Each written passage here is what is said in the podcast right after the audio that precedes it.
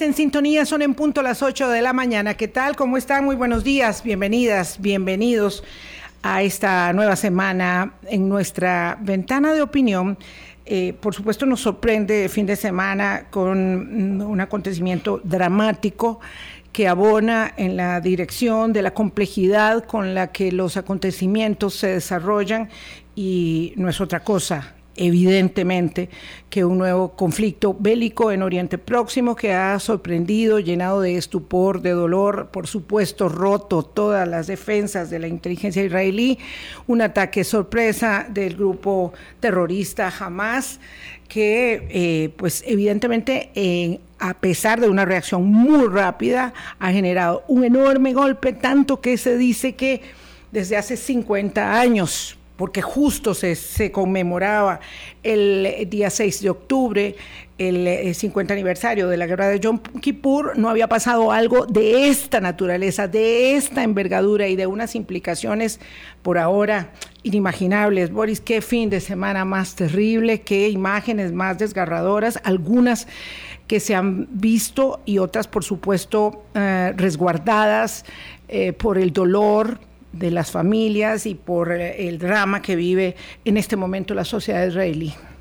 buenos días. Buenos días, Vilma, y buenos días a todos los amigos y amigas de Hablando Claro. Impresionante, impresionante que en dos días más de mil personas hayan muerto. ¿verdad?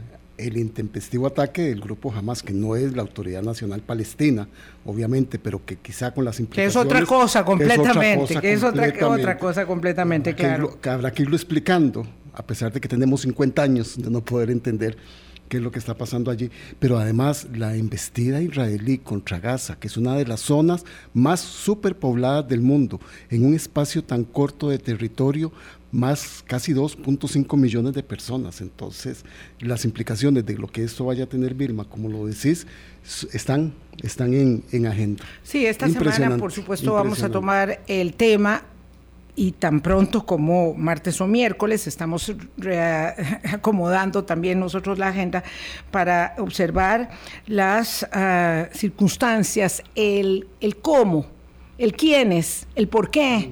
¿verdad? de las implicaciones de esto que es tan complejo. Lo que eh, en realidad, el grupo Hamas es un grupo terrorista, así este, eh, definido en el mundo entero que tiene el control de una parte del territorio palestino, que es el territorio de la Franja de Gaza.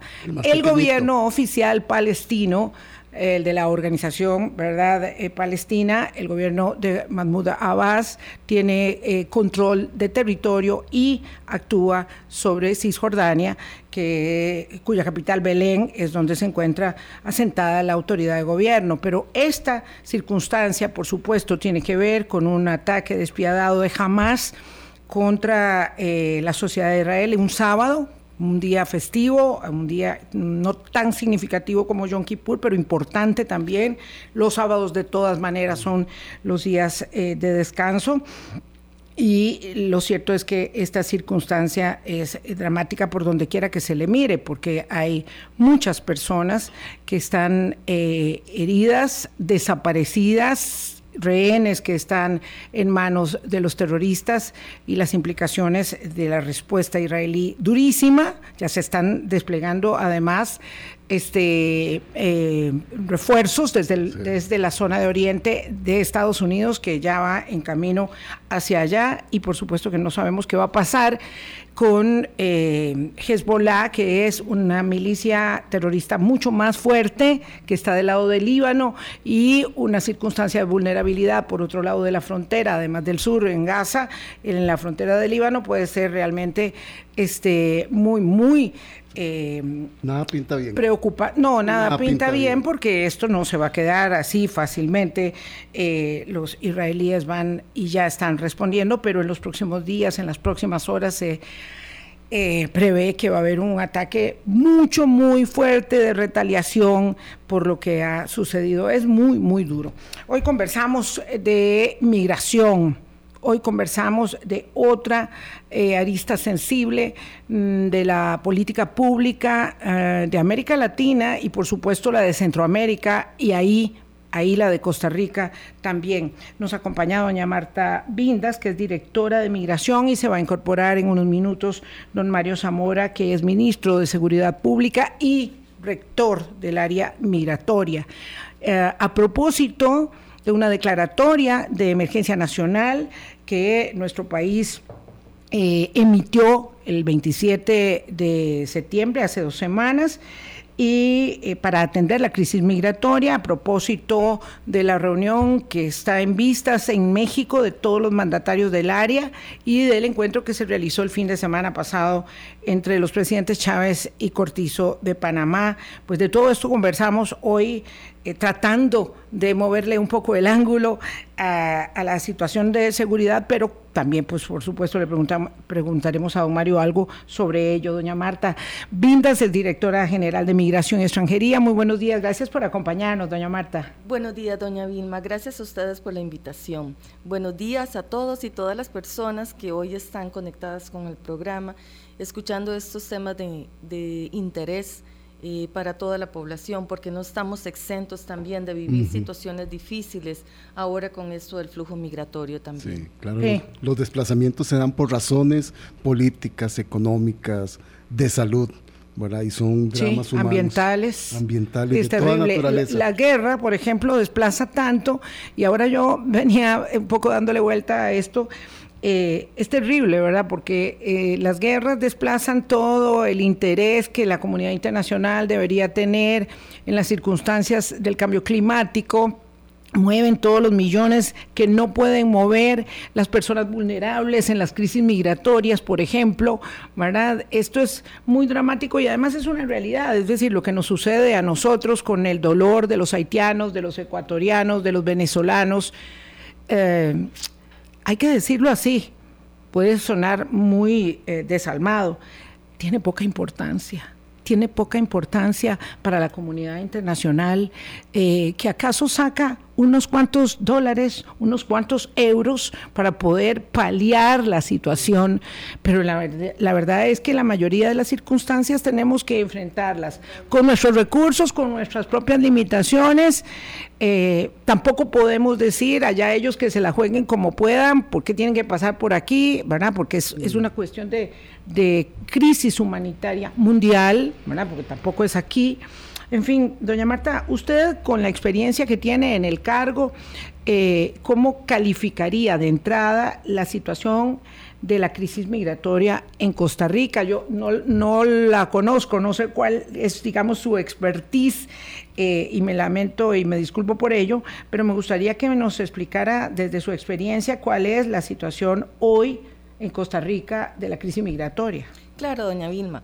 Bueno, no tengo mucho tiempo en el cargo, pero eh, el trabajo que hemos tenido en los últimos meses ha generado la suficiente experiencia para poder eh, tener que generar estrategias de enfrentamiento a esta realidad que tenemos como país.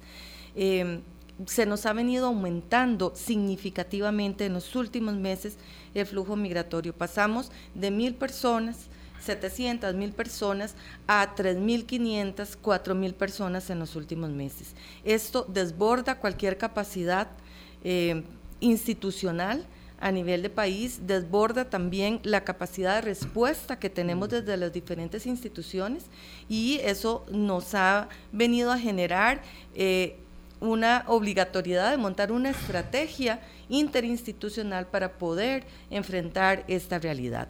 Em, en este momento, como bien lo dice doña Vilma, eh, a partir de la reunión con los señores presidentes y a partir de ese acuerdo binacional, se han logrado establecer estrategias conjuntas para poder establecer de la mejor forma posible este flujo migratorio. La idea es que esta capacidad eh, de respuesta se amplíe a partir de que los buses de Panamá ingresen directamente al territorio nacional.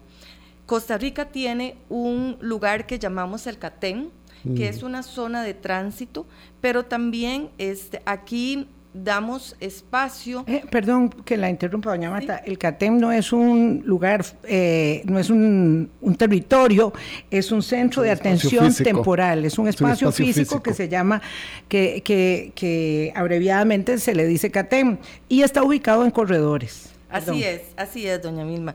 Ese espacio eh, de zona de tránsito para eh, las personas que van ingresando en esos, en esos buses. Em, aquí los buses esperan, eh, los que van de Costa Rica hacia la zona norte, esperan estos buses que ingresan de Panamá y las personas son trasladadas hacia la frontera norte. Bueno, digamos, pero ahí en el CATEM, explíquenos para conocer todos cómo es. Ahí la gente es recibida, se baña, le dan comida, en fin, eh, ¿hay ¿qué, es lo que pasa ahí? Tenemos dos realidades. Tenemos dos tipos de personas que ingresan al CATEM. Las que vienen de tránsito, que no se quedan en el CATEM, que se suben, se trasladan a estos buses que van de el Catén a la frontera norte y las personas que tienen condiciones de mayor vulnerabilidad y que son identificadas por nuestra Policía Profesional de Migración y son ya trasladadas a Catén, pero en una condición de mayor estadía en este lugar. En realidad todos son de tránsito. Eh, lo que pasa es que hay unos que se quedan unas horas y otros se quedan unos días o unas semanas. Exactamente, así? es. todos son de tránsito y la idea de ellos es seguir hacia el norte. Ninguna de estas personas quiere, quedarse, en nuestro país. Doña Marta, es importante, ¿verdad?, señalarle a la audiencia que todo el tiempo tenemos estos flujos migratorios. y usted lo apunta muy bien cuando dicen son años de que están pasando personas que vienen del sur hacia los Estados Unidos, pero que hay picos, picos que desbordan esa atención por las condiciones propias de las personas en condición de, de, migrantes. Entonces, este es el que estamos enfrentando ahora y por el cual el gobierno ha declarado emergencia, porque tenemos un pico que nos ha desbordado ya desde hace semanas, casi que meses, que venimos enfrentando esta situación ahí en Paso Canoas y de allí una de las soluciones que tomó el gobierno con la declaratoria de emergencia fue volver a rehabilitar este centro de atención temporal que es el que, el que se conoce como CATEM. Entonces, entendiéndole lo que usted está explicando, los buses de Panamá pasarían por el, por el, por la frontera de Paso Canoas y llegarían hasta el CATEM para no quedarse ahí en Paso Canoas. Exactamente, eso es lo que se quiere eh, generar. La idea y el objetivo de, este, de esta atención a nivel de país es generar un flujo migratorio seguro, brindar esa seguridad a las personas que están en este tránsito, pero también eh, que no afecten las poblaciones por las cuales estas personas en tránsito que, las afecten lo menos posible. Que las afecten lo menos posible, exactamente. Entonces ese fue el objetivo, eh, uno de los muchos objetivos para poder eh, lograr el tránsito seguro y pasar estas personas mm. al CATEN. El CATEN siempre ha estado abierto, lo que pasa es que eh, se abría para estas personas con mayor vulnerabilidad, ¿verdad? Entonces el, la parte de... Señor ministro, buenos días. Buenos días, don Mario. Buenos días, ministro. La parte de eh, la diferencia en este momento es que además de las personas de mayor vulnerabilidad, porque ya de por sí todas son vulnerables, pero de mayor vulnerabilidad, eh, es, están ubicadas en el CATEN donde se le dan condiciones médicas, condiciones psicológicas, condiciones de alimentación a quien lo requieren y también las van a llegar las personas de tránsito que no requieren ser atendidas en estas condiciones de mayor vulnerabilidad. Entonces, como ven, son dos poblaciones que tenemos diferenciadas en cuanto a la vulnerabilidad y cuanto a las necesidades de atención. Ok, uno podría pensar que debería haber un espejo CATEM en la zona norte. ¿Cómo se hace con las personas que llegan a la zona norte antes de pasar por Nicaragua? ¿Y cuál es la situación en este momento del tránsito de Nicaragua? Porque uno de los problemas que hemos tenido mayormente para establecer negociaciones fluidas y de tránsito ordenado y seguro ha sido la práctica recurrente que ha establecido en momentos, no sé si permanentemente, pero sí estaba establecida, de los nicaragüenses de, de cobrar altas sumas de dinero que son extorsivas inhumanas y despiadadas para dejar pasar a las personas. Sí, cosas que gana ahí el régimen, la policía y todas esas personas de una manera bastante eh, eh, corrupta. Así es. Estas personas llegan a la zona norte a tablillas. Sí. Y, eh, los chiles. Los chiles, sí señora. Y ahí hay dos salidas principalmente por medio queso y la salida exactamente en el, en el, puesto eh, de tablillas. de tablillas, sí señora. Estas personas les interesa salir lo más pronto posible del país. Entonces, la estancia en la zona norte es mínima. Sí hay afectación en alguna medida porque hay personas que requieren descansar, que requieren eh, alimentación, que vienen con algún síntoma, eh, ¿verdad? A nivel de su salud y prefieren quedarse ahí este, un día, dos días, hasta tres días descansando para poder seguir su tránsito. Sobre todo porque hay un paso seguro. En Costa Rica yo creo que es un paso bastante seguro respecto de lo que ellos viven en Colombia, de lo que viven en Panamá, eh, en cuanto a la forma en que son tratados. Es decir, tenemos casos usted me dirá que ustedes conocen más, tenemos casos de, digamos, de corrupción o de intento de limitar este, sus precarias condiciones aún más pero en general ellos siempre dicen que son muy bien tratados en Costa Rica. se hace un gran esfuerzo, se hace un gran esfuerzo para poder brindarles atención de seguridad a estas personas, brindarles esa contención, ese apoyo para que ellos puedan, en el momento en que están en el país, se sientan seguros, se sientan protegidos y brindar también las condiciones de seguridad, porque muchas de estas personas eh, eh, inclusive han estado en realidad de trata, ¿verdad? Que también la Policía de Migración trata de detectar estos aspectos también de seguridad. Doña Marta. Violaciones, una serie de afectaciones a nivel físico y a nivel emocional y en el espacio de tiempo que están en Costa Rica se les trata de proteger, de, de recuperar esa realidad con la que vienen transitando. Doña Marta, en estas dos poblaciones de vulnerabilidades que dice usted, ¿qué estaría pasando con las personas que llegan hasta el puesto fronterizo de Tablillas? Porque anteriormente el paso era por Peñas Blancas y allá había un espejo CATEM en la cruz. Ahora no lo tenemos en la zona de los chiles. ¿Qué pasa con las personas que no llevan el dinero para poder ingresar a Nicaragua y continuar con su viaje?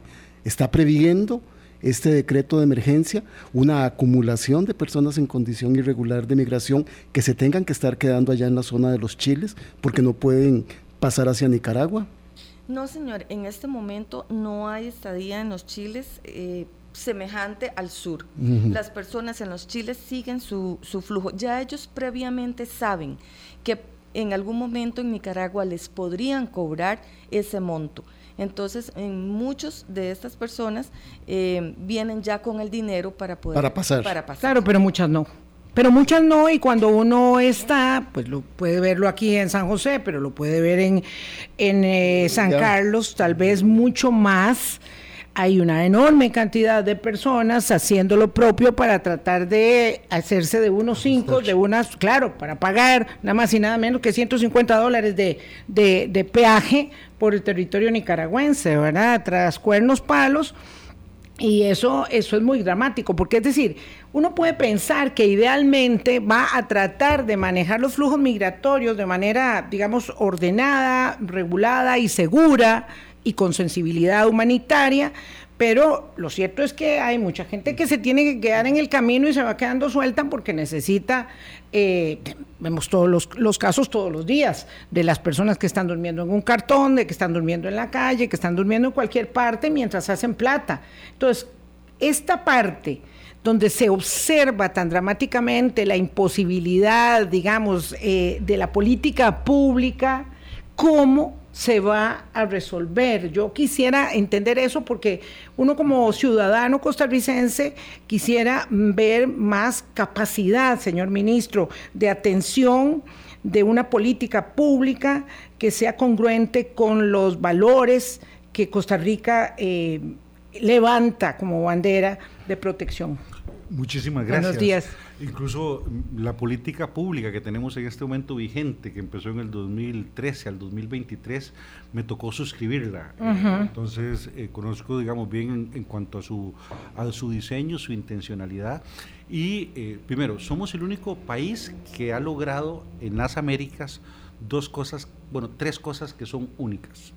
Creamos un fondo social migratorio nosotros en Costa Rica disponemos de recursos generados por los propios migrantes, que consiste en un pago extra en los trámites migratorios, que llevaron a contar con un fondo social migratorio mm. que supera en más de 20 veces lo que la cooperación internacional nos ha dado en materia de atención de migrantes. Mm. Es decir, el CATEN funciona con fondos públicos del gobierno costarricense Eso es un elemento nuevo, digamos, que se, se creó un fondo social de migración que tiene hoy más de 2.500 millones de colones. Entonces, tenemos recursos para atender solidariamente a las personas migrantes, generados esos recursos por los propios migrantes que en su proceso de legalización lo hacen. Es decir, hay una solidaridad de doble vía. Costa Rica no solo recibe personas migrantes, sino que aquellos que tienen capacidad económica y se legalizan eh, y obtienen su estatus legal en el país, pagan un poquito más, eso va a este fondo social y es una solidaridad de migrantes hacia los migrantes más necesitados. En el caso concreto del CATEM Norte, ¿qué es lo que nos está diciendo eh, la inteligencia migratoria? Estas personas cuando inician su travesía migratoria, no la hacen con ceros céntimos, es decir, este, tienen un ahorro mínimo con el cual encaran este proceso. Este ahorro hace que no lo carguen todo con claro, sino que hay familiares que se lo van depositando a través de entidades bancarias a lo largo de la ruta. Observamos que donde ellos pueden quedarse para generar un poco más de recursos, lo hacen. Paso Canoas es un sitio ideal para ello. Justamente en los chiles al no haber esa posibilidad, digamos... las condiciones son diferentes. Eh, lo impresionante sí existen ONGs que tienen hoy casas de acogida en la zona. Se hacen normalmente cuando de pronto se llega en la noche, una de la mañana, 12 de la noche, entonces se guarecen durante la noche, pero el otro día se va a decir, no tenemos una población estática, eh, permanente, que no tiene recursos para cruzar. Sí, sí. Eh, entonces observamos que dentro, digamos, de su emprendimiento, ya ellos saben que en esa área eh, cruzan con los fondos. No hemos tenido una situación de tapón, digamos, este, de gente que se queda porque le es inviable cruzar. Claro, pero no, no hay una situación tal vez de miles de personas ahí, pero hay decenas y centenares que están pululando en, San Carlos eh, mientras logran, en Ciudad Quesada particularmente, es decir, esto es una realidad mm, constatable para cualquiera que vaya por allá un fin de semana, están tratando de conseguir dinero, recursos. No es tan sencillo como colocarlos en un lado de frontera y luego pasarlos a un autobús y que lleguen todos allá. Más bien sí, le, voy a explicar. Eh, teníamos ¿Ah, un gran problema eh, que este, estas rutas migratorias, primero este, en Centroamérica empiezan desde el tapón del Darién en la parte colombiana. Recordemos que Colombia no tiene ni unidades ni policiales ni militares del lado del tapón del Darién de ellos. Eso está gobernado por la mafia que se conoce como este, el cartel del Golfo. No es el cartel del Golfo mexicano, también se llama del Golfo de Urabá. Mm. Eh, este es un cartel que esencialmente está dedicado al narcotráfico, pero por año, en el cobro que ellos hacen de inicio de la travesía por el tapón del Darién, ellos obtienen alrededor de 75 millones de dólares por año. Hijo mi alma. Es decir, no solo el tapón del Darién es un riesgo de vida o muerte, sino que hay que pagar por, por experimentar ese riesgo. Una vez que las personas terminan la, travesía en el tapón del Darién, llegan a puestos en donde las autoridades panameñas, una vez que ellos salen de montaña, les atienden sanitariamente, este, les hacen perfiles biométricos que se comparten con la seguridad y los enviaban anteriormente en una línea directa de autobús a una zona que se llama Planes de Hualaca. Ese era el último puesto controlado por los panameños a partir de ahí las personas empezaban a ya cerca de nuestra frontera. A dos horas de nuestra frontera. exactamente. A partir de ahí las personas empezaban a moverse libremente. Cuál es el problema de esta movilización libre era donde aparecían los coyotes donde aparecen este, los, las mafias de trata y tráfico de personas y empiezan a reclutarlos a llevarlos. Tenemos historias dramáticas de personas que han cruzado la frontera, pagan por ir a Nicaragua 500 dólares en un vehículo y los dejan en San Vito de Cotobruz. En Pérez Celedón. O en Pérez diciendo que ya está la frontera, que esa es la frontera que quedan, y entonces la gente y perdió todo su capital.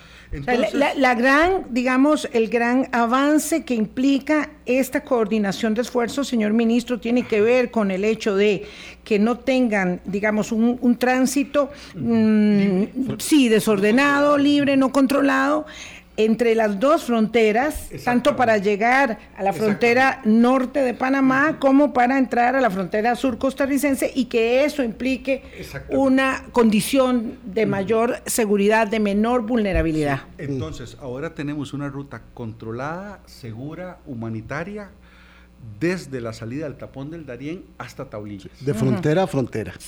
para que no vayan quedando. En los dos países. Sí, en los dos países para que no vayan quedando desperdigados. Y no tengan las mafias acceso a estas a ellos. Qué bueno. Esta es la parte que creo que evidentemente era necesario establecer eh, para que tengamos claro cuál es la circunstancia que varía en este eh, control. Vamos a una pausa, son las 8.25. ¿Qué implicaciones tiene el decreto de emergencia que firmó el presidente de la República y el ministro Zamora el 27 de septiembre? ¿Y qué va a pasar con las condiciones que establece el gobierno de los Estados Unidos cuando anuncia que en Costa Rica, en Colombia y en Guatemala va a haber estaciones de mm, elaboración de expedientes para migrantes. ¿Es que acaso la frontera de Estados Unidos al sur del río Bravo corre hasta Costa Rica? Ya venimos. Colombia. Son las 8.26. Hoy lunes conversamos con el señor ministro de Seguridad y Migración, rector en materia migratoria, don Mario Zamora, y doña Marta Vindas, directora de Migración. Ah, ¿Qué establece la posibilidad o qué opciones abre a la posibilidad de mayores recursos y mejor gestión la eh, decreto de emergencia que eh, declaró la crisis migratoria el 27 de septiembre? Sí, el abordaje de esta crisis migratoria se está realizando desde la institucionalidad. Hay un trabajo en equipo desde las diferentes instituciones para poder abordar la dimensión que este trabajo conlleva. El decreto de emergencia viene a fortalecer la parte operativa y la parte financiera de las diferentes instituciones para el abordaje. ¿Cuántos recursos se establecen para ello? En este momento no hay una definición de recursos porque hay que hacer eh, la estrategia de implementación desde la Comisión Nacional de Emergencia. O sea, usted, la, declaratoria de emergencia se dio, pero el plan no está hecho todavía. El plan de emergencia está hecho. Nosotros como Dirección de Migración tenemos un plan y una estrategia de implementación, pero la Comisión Nacional de Emergencia requiere plantear desde eh, la estrategia propiamente de ellos los requerimientos institucionales. me, queda difícil de entender esto, doña Marta. Voy a necesitar que me precise un poquito las cosas, porque lo siento como en el aire.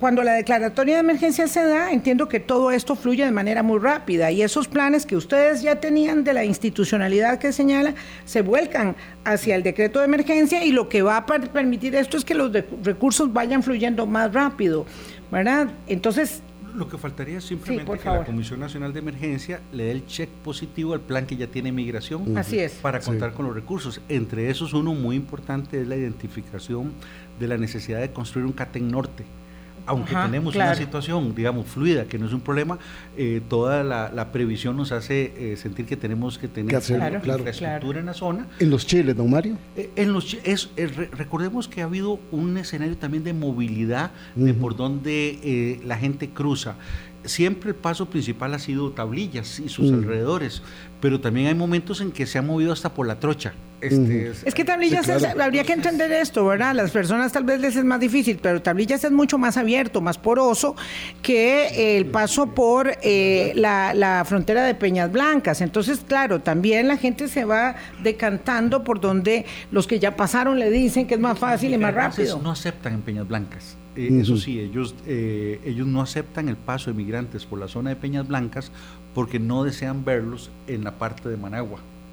Es decir, cuando cruzan por tablillas, cruzan de manera paralela a las principales ciudades, nicaragüenses que están hacia el Pacífico. Entonces, el cruce es más bien, eh, si uno ve el mapa de Nicaragua y lo tiene de frente, el lago de Nicaragua, ellos cruzan a la derecha. lo bordean. Lo, bordean a la derecha. Les hace un poquito más larga la, travesía. La, parte de ciudades nicaragüenses está a la izquierda.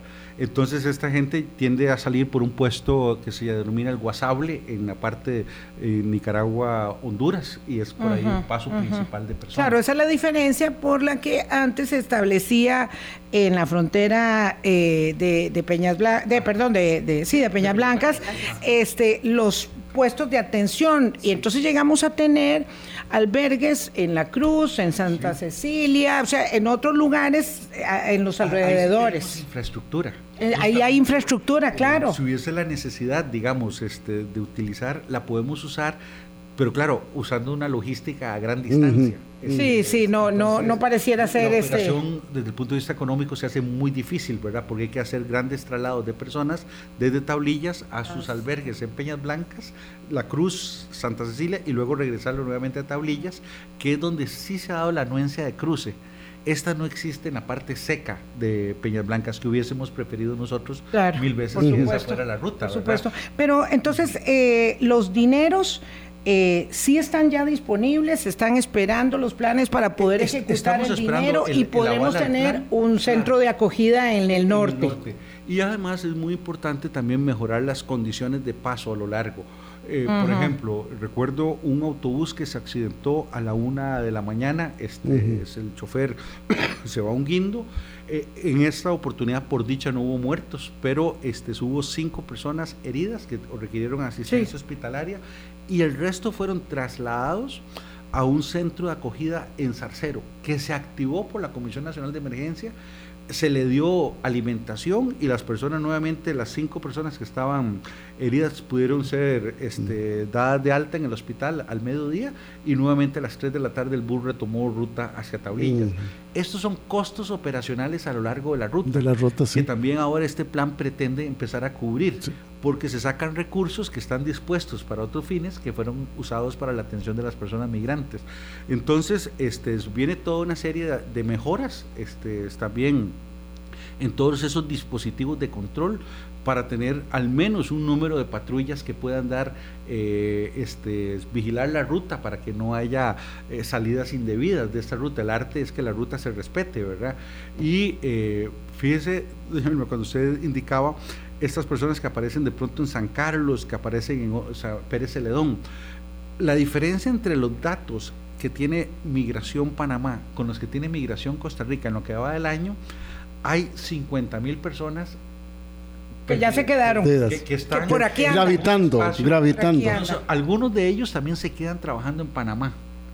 Es decir, hacen un escenario porque Panamá tiene una escasez de mano de obra en actividades agrícolas. Sí y los salarios son relativamente altos también. Entonces, este, ya que están en Panamá, algunos de ellos son... Eh, ganan en dólares.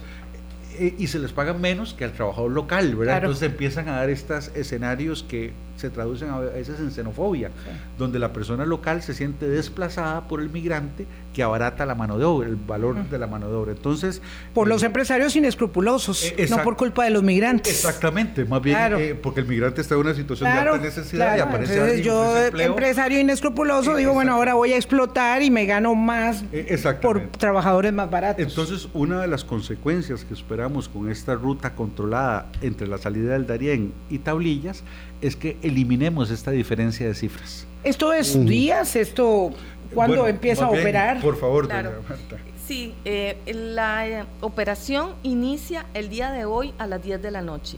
Esta es la primicia con ustedes, pues no lo hemos anunciado en ninguna parte. Doña Muchas gracias. Toda la semana en, justamente en Paso Canoas y estuvieron, ya lograron un éxito, por favor.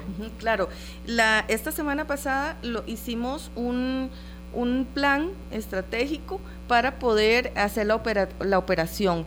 Hicimos pruebas iniciales con buses ya establecidos, trasladamos todas las personas del campo ferial eh, por medio de autobuses para ver el funcionamiento y hacer las pruebas previamente. Ya hoy ingresan a partir de, las 10 de la noche, ya ingresan los buses que van a ingresar al, al CATEN. Eh, directo del el último puesto de eh, atención que tiene Panamá. Ya ingresan directamente al CATEN. Que lo que usted menos como de tres horas que tarda ese recorrido, me imagino. Aproximadamente, sí, señora. Eh, que esa, esa población que usted menciona en la GAM, que usted ve en Ciudad Quesada, es, lo vamos a evitar, porque anteriormente, al ser la frontera tan amplia, había flujo de personas que personas inescrupulosas trasladaban de la frontera los dejaban en cualquier lado. y los dejaban en cualquier lado. Y uno de los lados era la GAM entonces eh, ya con esta estrategia vamos a eliminar esa realidad eh, como les menciono, tanto para la seguridad de la población migrante como para la seguridad de los...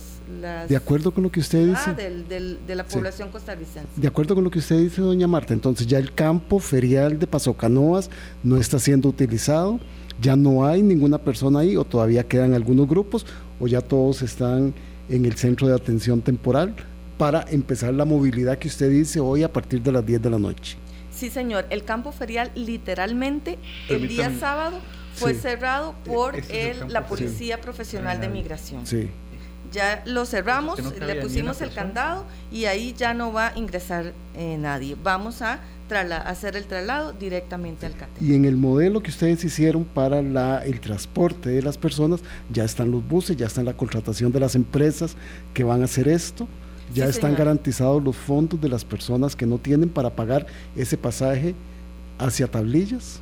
Sí, señor, ya se hizo todos eh, los convenios que teníamos que hacer con, con el CTP que han, ha sido muy eficiente el trabajo del CTP en ese eh, Consejo de Transporte Público del Transporte Público, sí, disculpe. Este, y eh, ya todo eso está regulado, ya está normado y los buses ya tienen tienen que pasar por aduanas, tienen que pasar Senasa, tienen que pasar este bueno migración y eh, ya toda esa regularización con la que deben de pasar los buses seguros también que deben de traer, ya eso está oficialmente establecido eh, a partir del, día sábado.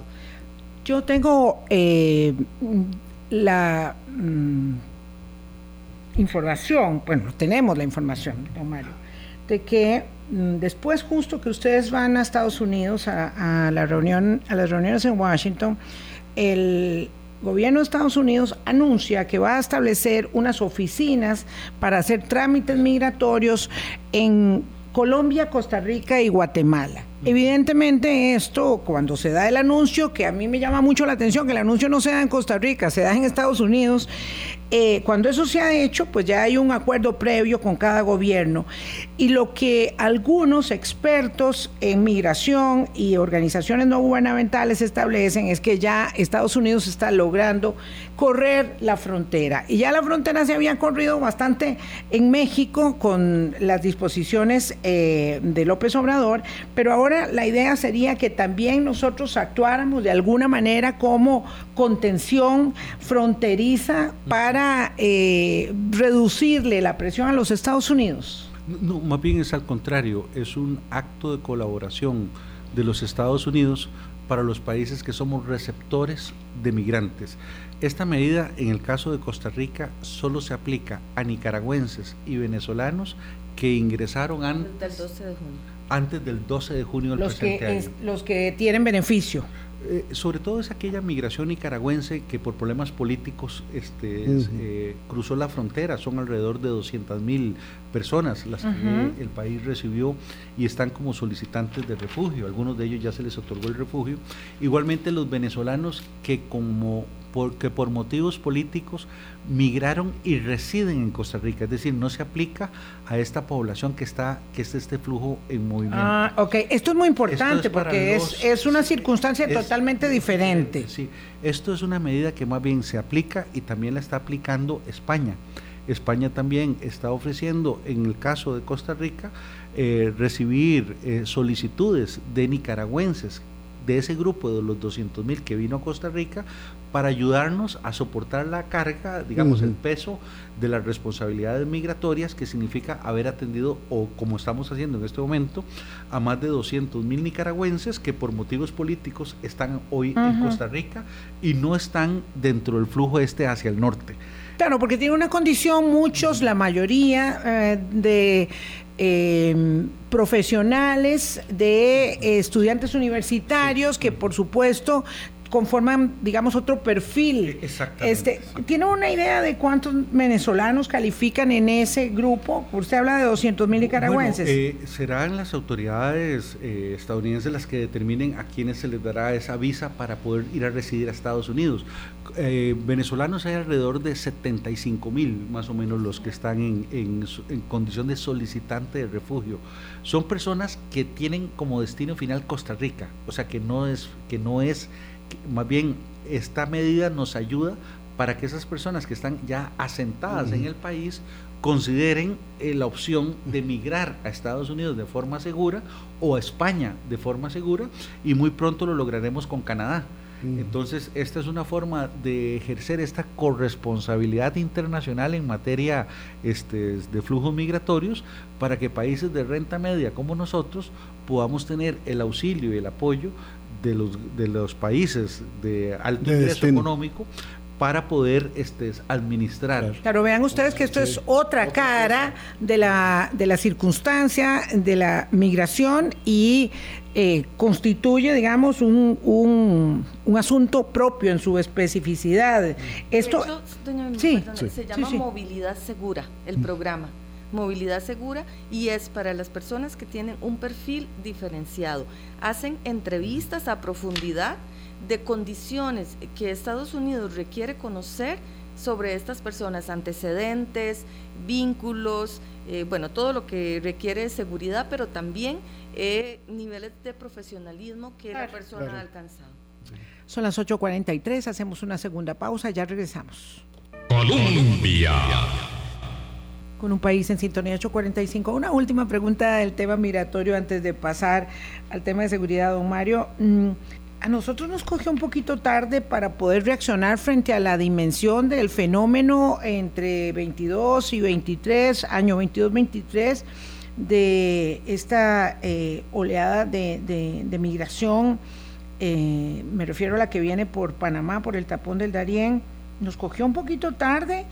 Eh, no sé, quisiera que lo explicara, a lo mejor no, pero lo que sí ha sido recurrente es eh, una especie como de eh, volver a ver para otro lado que nos ha eh, marcado un poco en la sociedad y desde la circunstancia del Ejecutivo, volver a ver para otro lado eh, y además también una llamada de atención que nos han dado respecto de cómo cuidar el discurso antimigrante, estigmatizante, que pueda provocar xenofobia frente a un drama tan terrible como el drama humanitario de la eh, migración. Mire, cuando fui director de migración del 2006 al 2010, ya este flujo empezaba a aparecer, pero era con el nombre de extracontinentales. Eran personas 20, 25 por frontera eh, como consecuencia de la política migratoria que asumió Brasil. Brasil le quitó las visas a todos los países africanos, entonces las personas africanas iban a Brasil, entraban por tierra e iniciaban un trayecto, este, eh, perdón, volaban este, vía aérea a Brasil y a partir de ahí algunos de ellos, muy poquitos, iniciaron un trayecto por tierra hacia este, los Estados Unidos. Entonces siempre era el grupo 10, 12, 15 personas. Esto fue floreciendo aumentando el número, el volumen, eh, y el dispositivo que teníamos en frontera tenía una capacidad eh, de aproximadamente mil personas. Y tuvo un pico enorme en la administración Solís Rivera cuando venían no solamente los extracontinentales, sino también una gran cantidad de haitianos. Ese pico era de 500 personas. es decir, este, fuimos ah, de pronto aumentando las capacidades históricas. Exacto. Y ahora el dispositivo que teníamos era un dispositivo para la atención de mil personas aproximadamente y de un momento a otro, sin previo aviso, llegaron 3.500 personas por mm. día. Eso obviamente nos puso, eh, los presupuestos de todas las instituciones no estaban concebidos para semejante uso de mm. recursos. La comunidad de Paso Canoa se convirtió en un campamento toda la comunidad, la gente eh, mm. salía de su casa y tenía que decirle a cinco personas, discúlpeme, para, voy a salir de mi casa. Voy a pasar. Es decir, no había la infraestructura necesaria para atención de ahí fue que empezamos con todas estas medidas de atención de emergencia, este, mejora, entonces pasamos al campo ferial.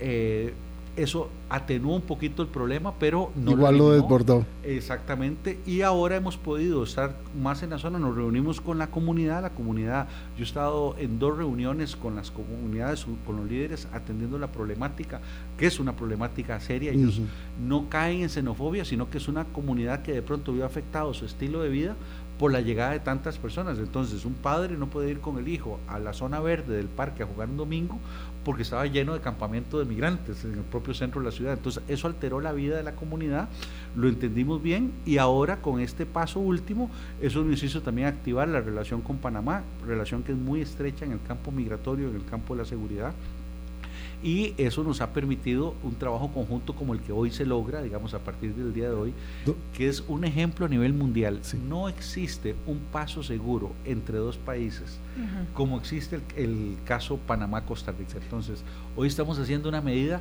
que será referente a nivel mundial dentro de este escenario. Don Mario y, y doña Marta, los flujos van a seguir, los flujos van a seguir, como los vamos a seguir atendiendo, números más, números menos de esta dramática situación, hablan de 400 mil personas, ¿verdad? 200 mil ya devueltas por los Estados Unidos, según los números que ellos han dado también. Entonces esto va a seguir. ¿Qué previsiones están teniendo respecto de esto? Bueno, el decreto de emergencia nos permite mejorar las capacidades. Esperamos que el CATEM llegue a tener eh, una capacidad máxima de alojamiento de 1.200 a 1.500 personas. Naciones Unidas nos ha asignado un experto en campamentos. Queremos hacer esto con criterio técnico. Entonces, la, gente que mejor sabe a nivel mundial cómo se organizan estos campamentos con los estándares de Naciones Unidas es justamente la gente de Naciones Unidas. Y ellos nos están dando la asesoría técnica, nos están dando también apoyo en muchos insumos. Eh, aunque nosotros tenemos fondos con el Fondo Social de Migración, eh, se usa mediante mecanismos de contratación pública que no siempre son rápidos. Eh, les voy a poner un ejemplo, el tema de la basura, generaba 40 toneladas de basura por semana. Eso lo cubrió Naciones Unidas. esto, esto no tiene, no tiene eh, finalización, digamos, el tema, porque evidentemente mientras no haya una circunstancia de no expulsión por parte de Venezuela particularmente, pero también eh, de la situación dramática de la inseguridad en, Ecuador y otras partes, pues esto va a continuar y esto va a ver gente que se va a quedar estacionada en los países, ¿verdad?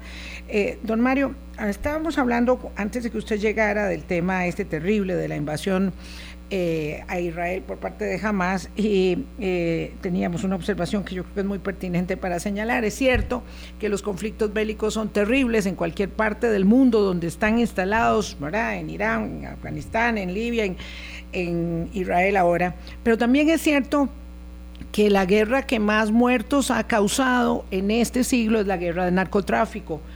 400 mil muertos. En México no se compara con nada.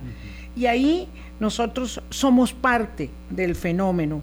Eh, la situación desde el último día que usted vino, ahora que hace poco, por cierto, eh, ha sido mm, dramática aquí en el país. Yo le hice las mismas preguntas que luego aparecieron en el Universal y yo quisiera eh, saber si ahora usted mantiene esta misma, esta misma posición, porque digamos que tratar de descabezar al mensajero, porque el mensaje es muy feo, este, cuando se establece que el, problema no es la publicación del Universal, sino al periodista que lo publicó, pues no nos lleva a ninguna solución. Claro, nosotros, oírlo. Eh, eso sí, decimos que, que, esto es parte de un escenario de guerra sucia. Este, recuerde que ahí no solo ha pasado desde ese momento hasta el día de hoy, si usted observa redes sociales, verá que hay un incremento de escenarios de guerra sucia.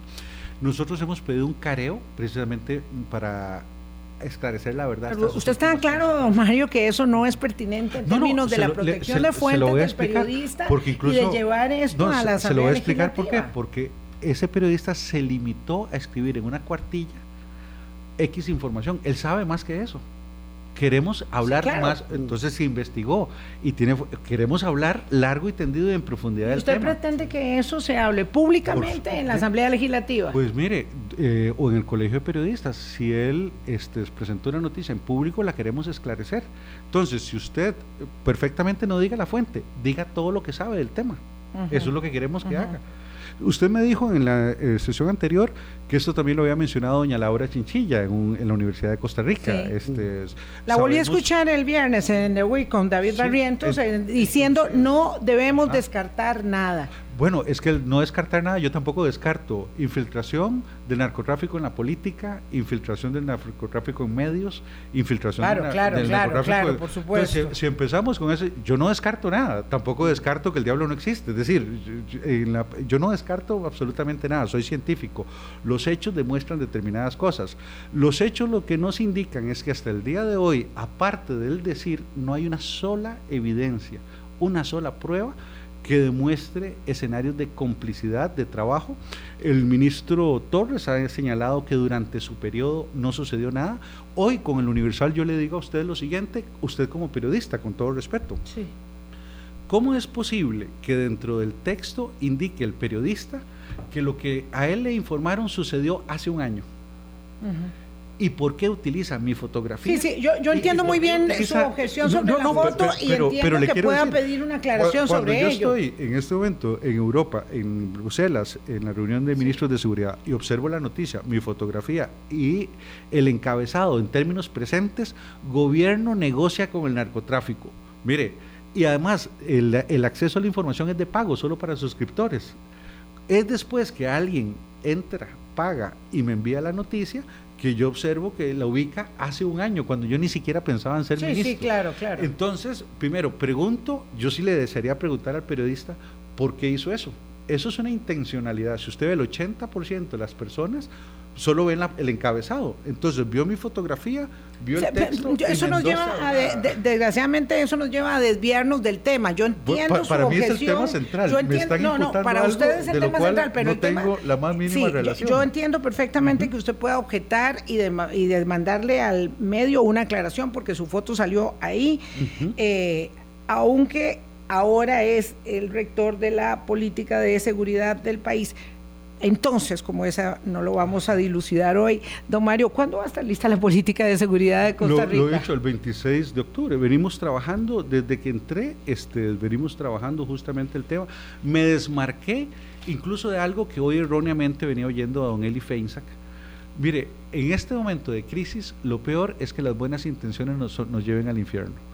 No es posible que a alguien se le ocurra regresar al modelo previo a 1948 y volver a tener un jefe de armas esta idea de poner a todas las policías bajo un solo mando es la idea que más contamina porque, con todo respeto, hoy tenemos un problema de inseguridad, pero no un problema de corrupción sí. generalizada de fuerzas policiales. Vamos a tener política de seguridad entonces un año y medio después del inicio de la administración Chávez Robles, en lo que no tiene responsabilidad don Mario, que llegó hace cinco meses, vuelvo a decirlo para que no me, no me regañe por ese lado. Bueno, pero es que en, la la administración, administración, en la administración Chinchillo duró un año y resto también. O sea, recuerde usted la política, eh, yo estuve ahí. Es decir, Qué dicha que doña Pilar Cisneros ahora es del oficialismo y no le va a basurear la política de seguridad a don Mario, eso yo lo celebro. Yo, yo creo que. No va a decir que, que es buena. Que, que esta, ¿Verdad, doña esta, Pilar? Esta, política va a ser un, un, un escenario para conversar eh, en algo que va a ser muy difícil decirlo y, y, comprenderlo. Voy a decir algo impopular.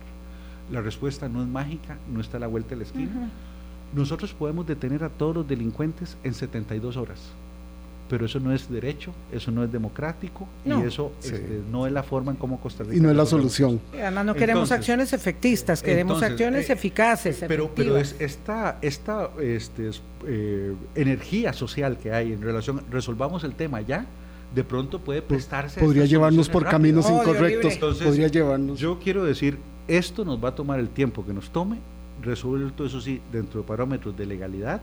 La persona que sea llevada a un centro carcelario es por su relación con un crimen, no por la mera sospecha policial. Sí. Ah, bueno. Don Mario, esperaremos con atención. Gracias, doña, doña Marta, Marta, muchas gracias, muy buenos días. Adelante, que la tarea es ardua y muy pesada. Gracias a ustedes, amigas, amigos. Hasta mañana, chao.